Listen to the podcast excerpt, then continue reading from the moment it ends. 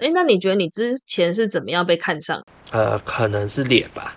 哦，这样啊。嗯，应该是绝对是靠脸的啊，对啊。哦，好。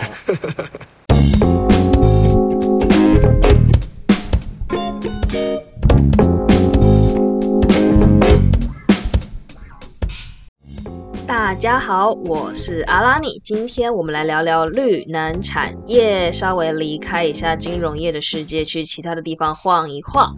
对，大家有觉得最近这几年天气是越来越热了吗？然后冬天好像快要不见了，极端的气候变得越来越多，好像极端气候都不极端了。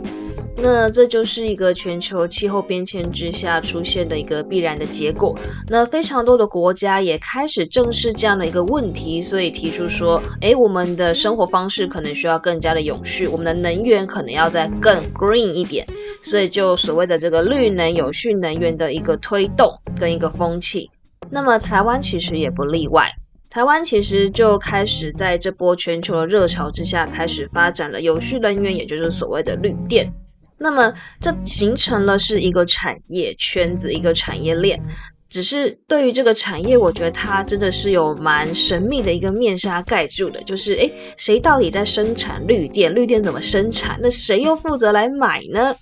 呃，这个产业的形状到底是怎么样？其实对我来说，我觉得还蛮神秘的。所以今天呢，就邀请了一位在这个绿能、绿电的世界打滚了一小段时间的一位朋友，叫做 Oscar，请他来跟我们稍微揭开一下这个产业的神秘面纱。因为我真的也是蛮好奇，就是台湾岛也蛮小的，如果要发展绿电的话，要怎么发展呢？我们的西部海岸可以插满这个太阳能板吗？然后我们的沿岸真的可以种满所有的这个风力发电机吗？我真的是蛮好奇这件事情的。嗯，那么 Oscar 呢，他是在这个绿能的产业里面，他在做 PM 这个工作，PM Project Manager，大家不知道有没有听过？应该是蛮多人听过的啦。那么这个 Project Manager 到底在做些什么事情？他到底这个专案是什么样的形状？他需要跟哪些人对口？嗯，我们来听听他怎么说吧。Oscar，你好。嘿，我叫 Oscar。好，Oscar，你有看我给你的访纲吗？完全没有。哦，很好，很好，很好。那如果用一句话形容你在绿能产业里面当 PM，你会怎么样去形容这个职务、这个工作？一句话。对，一句话。呃，打杂。打杂，对，打杂，这么这么可怜，就是帮大家打杂的，听起来蛮可怜的。不过我相信，如果真的这么可怜，你应该也不会待那么久了。其实我跟 Oscar 算是同一个学校、同一个科系，甚至是同一个指导老师的一个同学的关系。我们是念那个什么都市规划跟土地规划相关类型的科系啦。那在毕业之后，我是有一段比较迷惘的时光，在探寻我要干嘛这样子。那 Oscar 你呢？你是直接就投入这个绿能产业里面，还是说你也是有做过一些其他的工作？呃，我原本是毕业之后我就先工作了一年，就是本科系的顾问公司，先工作一年。然后后来觉得有点待不下去了，然后就想说，那我要转行。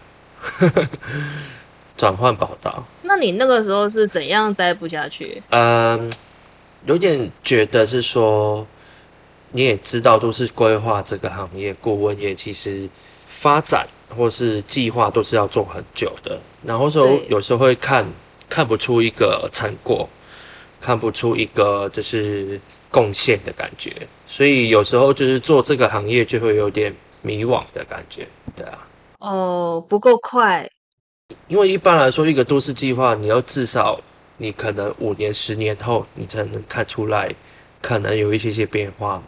而我们做的事情，有时候又比较算是在一个纸本上的作业，纸本上的文文字上的作业，所以有时候觉得这件事情蛮没感觉的。做久了之后。虽然我没有投入过，就是都市计划相关的顾问业，我是有在顾问业待过，只是不是都市计划。那确实蛮多时候就是写写字啊，然后开开会，但是最后会出什么东西，其实也不知道。那你离开顾问业之后，你是直接就投进绿能产业吗？你是看中绿能产业的什么契机，所以跑进去的？基本上绿能产业这几年就是发展都还蛮热热络的，所以其实当初在转换的时候，基本上就是呃有人来找我了，然后其实也看重是说，其实都市计划这个。部分就是都市规划这个部分，还蛮会做一些跨部门、跨领域的整合的。那其实，在投身这个行业之后，跨部门整合、跨领域整合其实蛮重要的。其实绿能其实很重、很重视这一块。绿能很重视跨部门的整合，怎么说？第一个，呃，绿能除了本身的这个可能是风力发电，或是所谓太阳光电。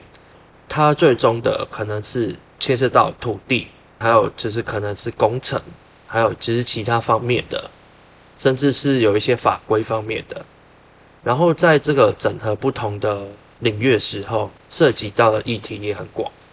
那其实我们在学都市计划的时候，都市规划的时候，以前都会学到，就是呃怎么跟各种人沟通啊。所以基本上其实跨进去这个行业，其实上手蛮快的。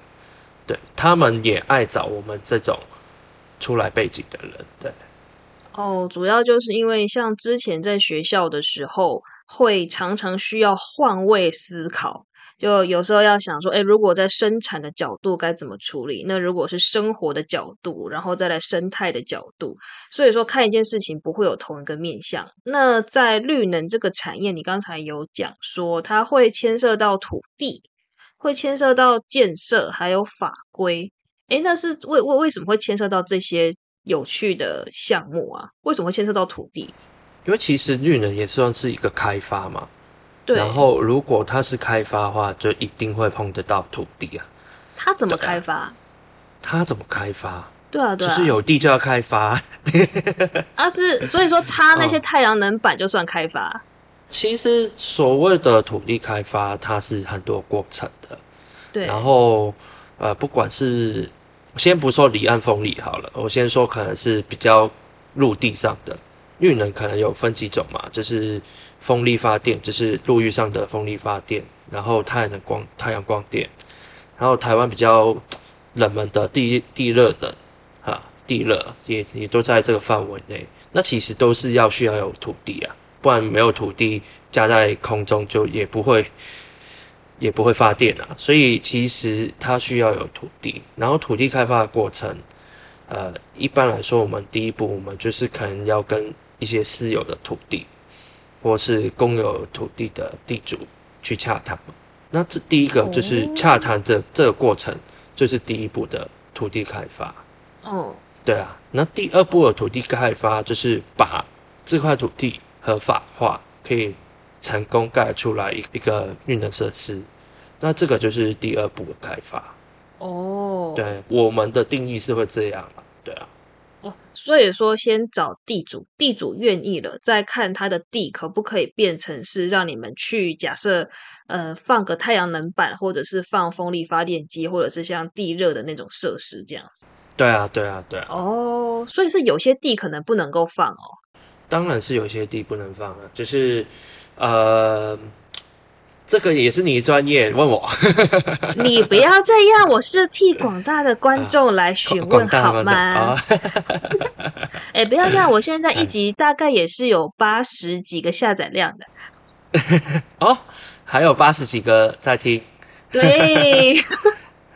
好，那我不要献丑了。拜拜！哎，不要这样，不要这样，不要这样，不要这样！你很重要，你超专业、超帅的，好不好？说不定会有一些学妹或者是辣妹之类在听。哎，那以下开放我的 line，请大家联络我。好好好，如果你不害羞的话，我就在资讯栏加你的 line。哎，没啊。哎，刚才讲的什么？我就说有些地不能开发，哪些地不能开发？基本上，如果是在都市在规划这个行业有。稍微有碰触的人的话，基本上也知道是说，其实我们每一块土地它都有它的用途所在，所以我们在做绿能的时候用到土地，其实它都不是一个可以马上盖绿能设施的状况，因为其实例如农地，例如说盐业用地，例如说可能是工业用地好了，他们都有他们的限制，不是说每一块土地都可以直接盖绿能设施，所以让它从不能盖到申请到可以盖，然后再用设计或是后面工程盖出来，其实都是一个蛮长，然后也整合蛮多领域的一个过程。哎，那你刚才有讲到说，你们的第一步是要去让别人同意，可以让你们做这件事情。那你要负责去跟那些地主互动嘛？就哎，北北，你可不可以借我这个地盖个太阳能板？我是不不是这个部分啦，因为也刚才其实一开始也有讲嘛，对我，是做那个呃专案管理的嘛，嘿，对啊，那专案管理就是让这个专案就是从无到有可以顺利的发展下去。那实际执行的人是有实际实际执行的人去做，然后其实我比较算是上一个进度的管理、成本资源上的管理，还有一些就是风险管理，主要这几项哈。那在这么多不同的面向里面，你可能会接触到哪些不同的人？因为总是有人要去协助把用地去拿到嘛，要跟一些地主拿地。那有一些人可能需要去做一些像是你讲的法令上的问题，要变更一些土地的状态，让它可以去做合法的使用。那额外的话，可能你们应该也是有投资方，有投资方就是有人出钱给你，那你可能也要跟他交代一些状况，或者是说有人你们也要借钱，你可能也会需要跟借你们钱的人交代，或者是说还有实际要盖设施，应该也会有那种承包商这样子吧？对啊，对啊，基本上其实我过去接触的人主要几个面向，嘿，然后第一个面向就是一定是投资人。哦，对，就是这件事情是有人出钱投资去做这件事情的，对啊。然后第二个部分就是政府政府部门，因为从无到有，你要合符法规的话，那你就是有一个申申请程序，那这些申请程序都是要跟政府去做申请。哦，所以要跟政府关系良好。对啊，对啊。然后第二呃第三个部分就是刚才你有讲到的，说我们其实我们后面我们要把这件事情从无到有，我们就是要有技术的部分，所以我们要跟一些技术部门，然后甚至是工程商他们去做沟通。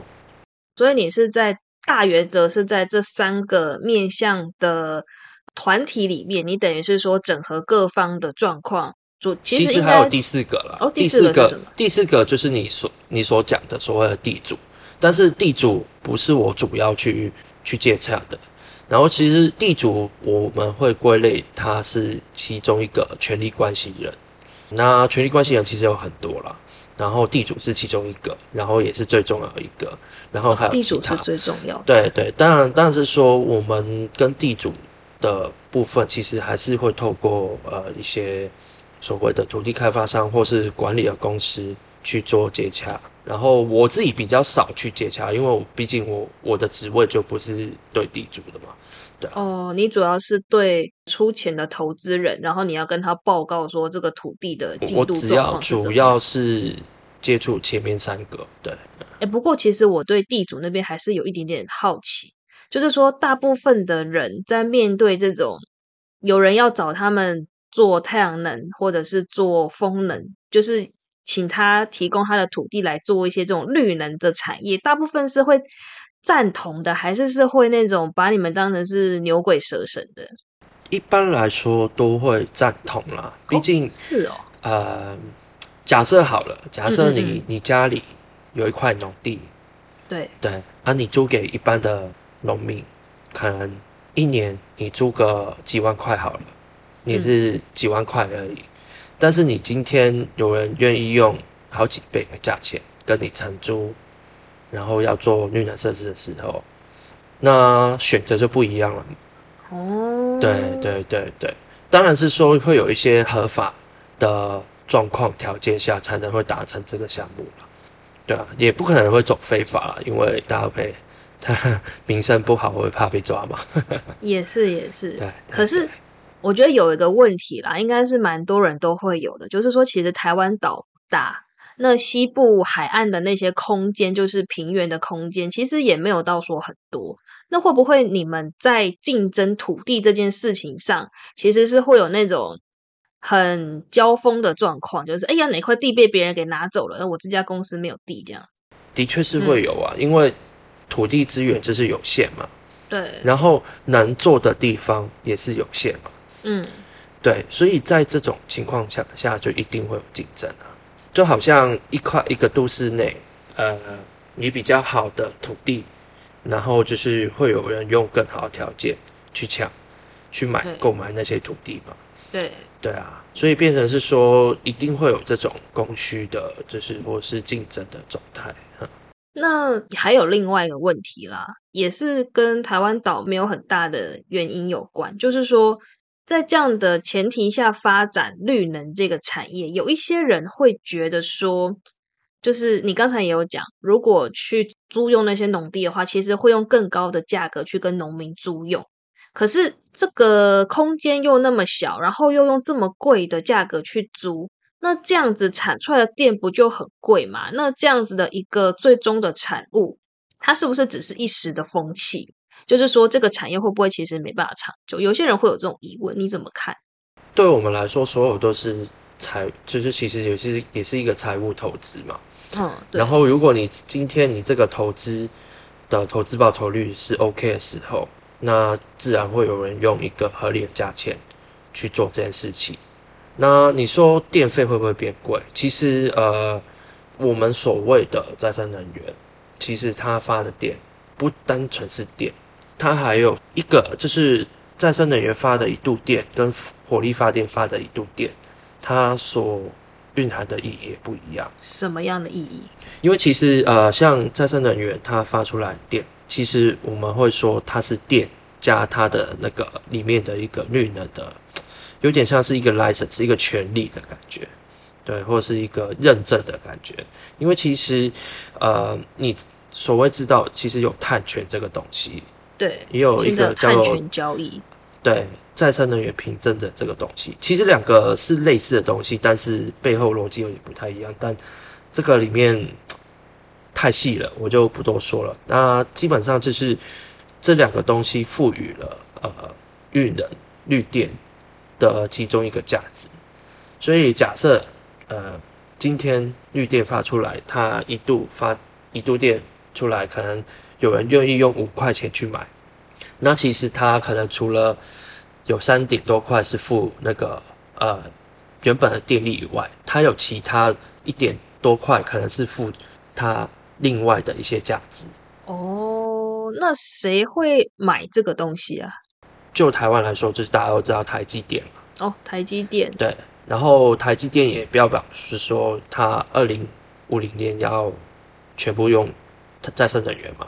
对对，那其实这个部分他们就是会购买这些绿电。他们就是要去买这个绿电，去去达到他们这个呃目标。然后其实因为其实呃，Google 或是苹果所谓的这些国外的最大知名的企业，那其实他们都有一个绿能目标，就是全部使用再生能源。那他同时也会要求他供应商也是要一样。使用再生能源，就从头开始去要求这件事情，等于他下面的厂商都要配合，因为他要跟苹果做生意嘛。对对对，所以他不得不就一定要用绿电，所以说就是一定要有人供给绿电。对对对，所以这个其实里面关系到的东西是很多的，就是它从呃大环境可能是联合国所谓的那个呃巴黎协定，然后到。可能现在的那个呃苹果的供应链，然后到台积电，那其实整个产业链、整个供应链，其实他们都都需要使用绿电，对啊，所以其实，在台湾这个环境，绿电是目前还是非常热络。你当初要踏进绿能产业的时候，你有懂这么多吗？啊，当然是不会啊，就是有一个概念，但是其实很多东西都是执行。一边执行一边学了，对啊。哎，那你觉得你之前是怎么样被看上？呃，可能是脸吧。哦，这样啊，嗯，应该是绝对是靠脸的啊，对啊。哦，好，那那我觉得跟你面试的人可能需要配副眼镜之类的，他没有近视，这样呀，啊，好好好，哎，那刚才也有讲到，就是说。在在你的工作里面，你主要是在这个出资方，在政府跟在这个设备，就是设施设备，他们要实际把那个板子插上去的那些部分，你要在三方之间做一个，嗯，有点像是汇报啦、协调啦，或者是掌握之类的这样子。那你觉得最可怕的是哪一个方面？最可怕哦，对，就是对哪一方的时候会有那种哦，压力好大，压力大，当然就是。对投资人是压力最大。投资人是老板吗？还是不是？呃，就是出资的出资的人，其实应该是说，所有出资的人，他们都有一个预期的时时程跟预期的目标。然后，当今天呃达不到的时候，那其实就会给予非常大压力。然后，基本上。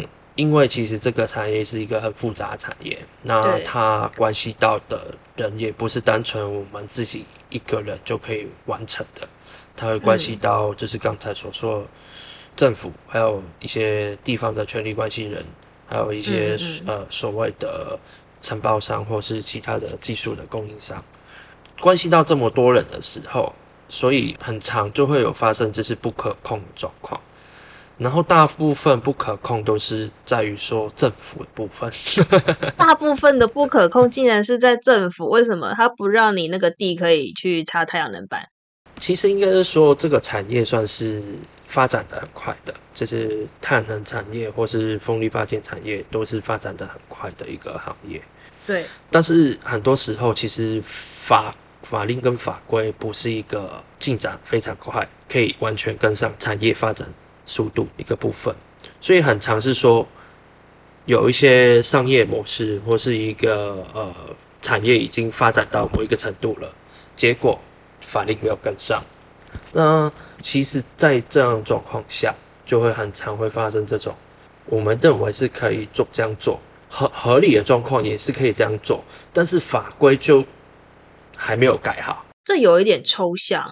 如果举个例的话，是像是说，你们本来以为某个地方你可以把板子放上去了，但其实因为某些法令它还没有修正，因为它可能没有预期到，呃，某一些地方可以也做这件事情，所以变成你们不能够把板子放上去，像这样吗？呃，还是没有这么简单。其实它所谓的部分没有到没有到这么直接。就是你讲的是一个非常易懂的想法，但是它不是一个真实的状况。真实的状况可能是这块地方可你可以呃做再生能源，只是这块地方里面牵涉到的法规的层面可能太广，然后牵涉到可能水利单位，可能牵涉到呃就是农业单位。可能牵涉到就是其他单位，然后这些单位跨部门的整合跟一些法规还刚刚出来，甚至他们连审核都不知道怎么审核。哦，就是有可能你要做这件事情是可以的，但是某一些单位要同意，但是他过去可能从来没有同意，就是没有经验，对，没有经验。哦，然后就特别慢，然后时程就特别久。就拖到了投资人的这个期待。那如果遇到这种拖时的状况，投资人会直接把资金撤出来吗？还是说，就是不然你们的压力是来自投资人的什么样的不满？啊，我们所谓我们在执行的时候，我们当然会风险管控了。对，这是作为呃专案管理最重要其中一个部分，就是风险管控。然后我们会随时看着，就是时辰的状况，如果有变化的话，它带来所带来的风险，它所带来的投资效益的变化，会不会因此而出现一些变化？那我们要掌控。当然，如果今天时辰有变化，可是整体的那个投资效益没有影响的话，其实还是没有问题。但是因为时辰变化造成有投资效益影响的话，那我们最 worst case 就是一定就是撤资啊。呃，所以就是说，你们要随时去监控这个时程跟投资效益之间的关系。如果说因为这些时程的耽误而让投资的效益减损的话，那投资人可能就会撤资。那投资人如果撤资的话，公司就会倒了。呃，公司公司是没有这么容易倒了。哦，公司是没有那么容易倒。对对对，但是因为你不可能只做一个案子啊。对啊，不可能哦，所以说是有可能每一次案子是不同的投资人出资给你们，请你们公司去呃处理这件事情，这样子。应该是说，这是这个行业啦，这个行业哦，这个行业对啊，你用单纯我的公司来看也不太准。我就是普遍来说，普遍来说，就是这个呃，这个行业其实有很多公司就是设立，然后设立它背后是有投资者。当当然是有一些是 case by case 去看，那有一些是可能就是那家公司的成立就是为了那家 case，嗯，对，为了那个 project。如果是这种公司，就就会像你刚才讲的，就是内案一撤资，这家公司就没了。嗯，但有一些可能是一家公司做做好几个大型的 project，那这种话就不会有问题了，因为它每个 project 背后的投资者都不太一样。所以你们其实可以说是一个中间人的角色。其实回到原点，其实跟我以前做的那种顾问公司，嗯，也是蛮像的。哦，怎么说？对对对，其实都是一个类似一个顾问啊，对啊，一个顾问的行业。然后其实呃，所谓的呃再生能源，我我先指风力或是呃太阳光电好了。那其实。分开了三个部分，一个部分就是前我们现在做的前面的这个专案开发，就是 P D Project Development。嗯，对。然后呃，还有另外后面有一些公司，就是专门去做工程的。那还有一些公司是专门去做那个呃维运管理的，都有。哦，就是说一开始专案开发是。像把投资人的钱，然后拿过来之后，去可能处理一些土地或者是设施的东西，然后接下来的话是有人要去把东西放上去，这是一个部分。最后的是维护维运这些设施，这样子嘛，三个大部分。对啊，对啊，对啊，对。哦，其实基本上是分开这三个部分啊，对啊。哦，原来如此，所以这大概是一个绿能产业世界的一个大的架构。分成这三个大领域，产业链。然 后这是一个产业链，嗯，对对对对。当然，这还有更前端的啦，就是更前端的还有什么？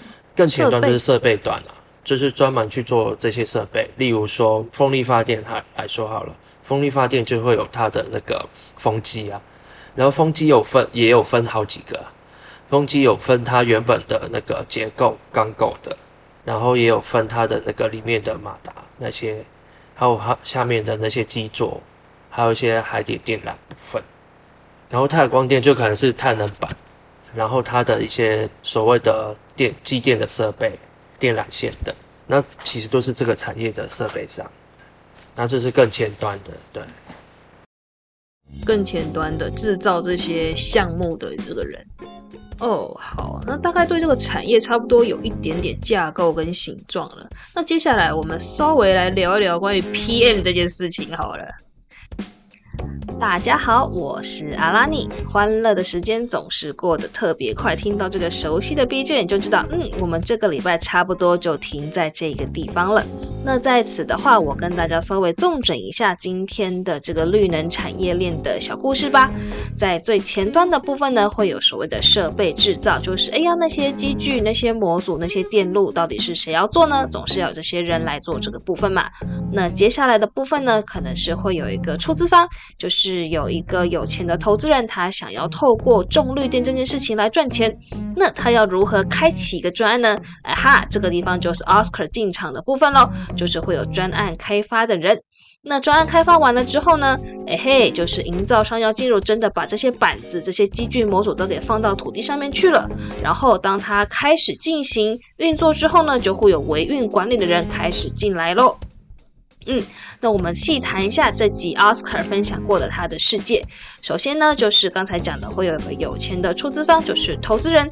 那投资人要种地嘛，那他把地种在哪里呢？当然是土地上啊，所以会有一群地主。只是关于这些地主跟用地取得的话，，Oscar 说，呃，他的位阶不是会接触到这些人的地方，嗯，会有所谓的这个土地开发商、土地掮客的这个部分来专门去整合一些地主的部分、土地的部分。那他会做什么呢？取得土地之后，土地也不能马上用啊，这个时候 Oscar 就要找人去做土地变更啦，然后会跟比较多可能政府机构去做一些商洽啊，然后之后也会去思考说，哎呀，那我如果未来真的要营造招商要进来的话，我总是得规划一下我这块地，我要如何插我的板子，我的电路要怎么去规划。